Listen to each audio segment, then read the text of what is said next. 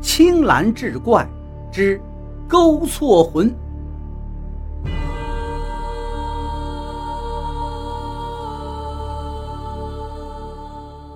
话说早年间，胶南有个叫邢都城的地方，有一户大户人家，也姓邢，家大业大，有的是骡马，本地人都叫他邢员外。邢员外膝下五男二女，由于家中富庶，孩子们都娇生惯养，一个个长得是肥头大耳。邢员外既有钱，又很蛮横。欺男霸女，无恶不作。除了见了官场上的大人物，他会恭敬一些；那些品级低的官员，他也不放在眼里。他家里的宅子非常大，还单独分出了一个院子，住了长工和丫鬟婆子们。说来也奇怪，邢员外这些孩子当中，大多数都是通情达理、善待他人的，跟他们的娘亲差不多。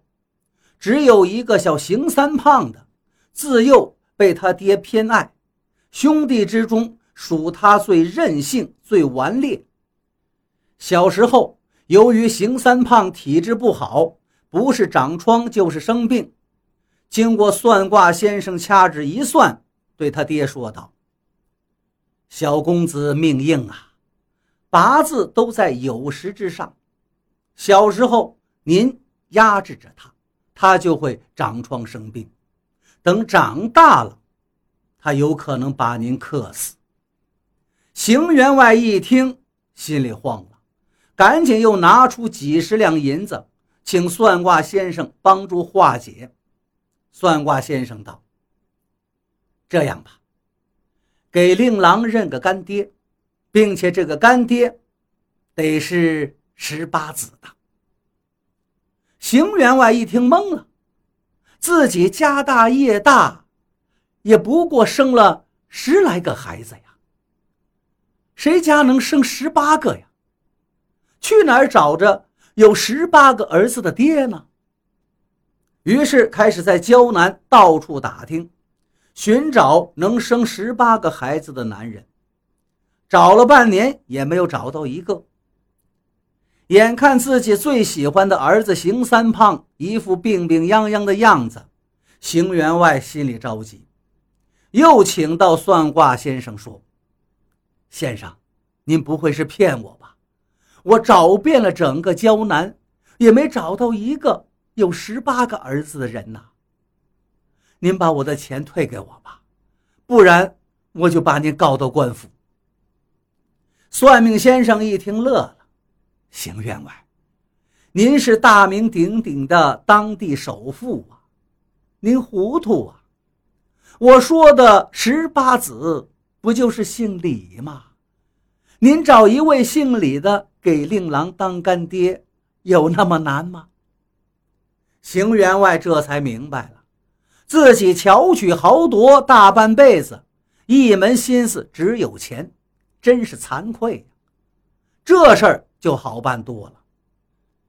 无巧不成书，就在邢员外家小院里住着当长工的人当中，就有一个姓李的老头。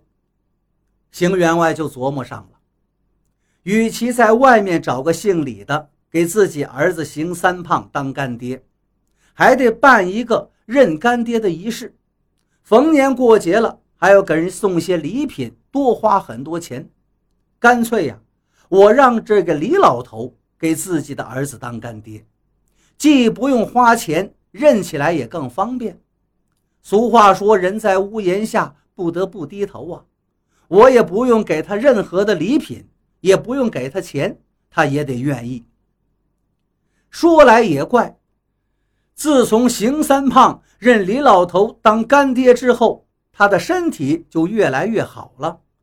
可是呢？个子总是长不高，又矮又胖，于是胶南一带的人背地里都管他叫邢三胖。一转眼，邢三胖长大成人了，却在社会上结交一些花花公子、流氓无赖，长年累月游街串巷，酒馆进，妓院出，日赌夜嫖，惹是生非。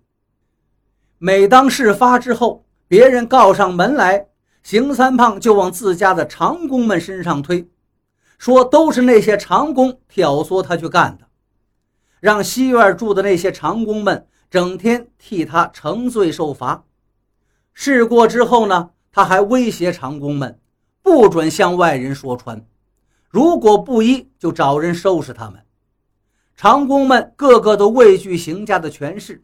都只能忍气吞声，就连他的干爹李老头也是如此。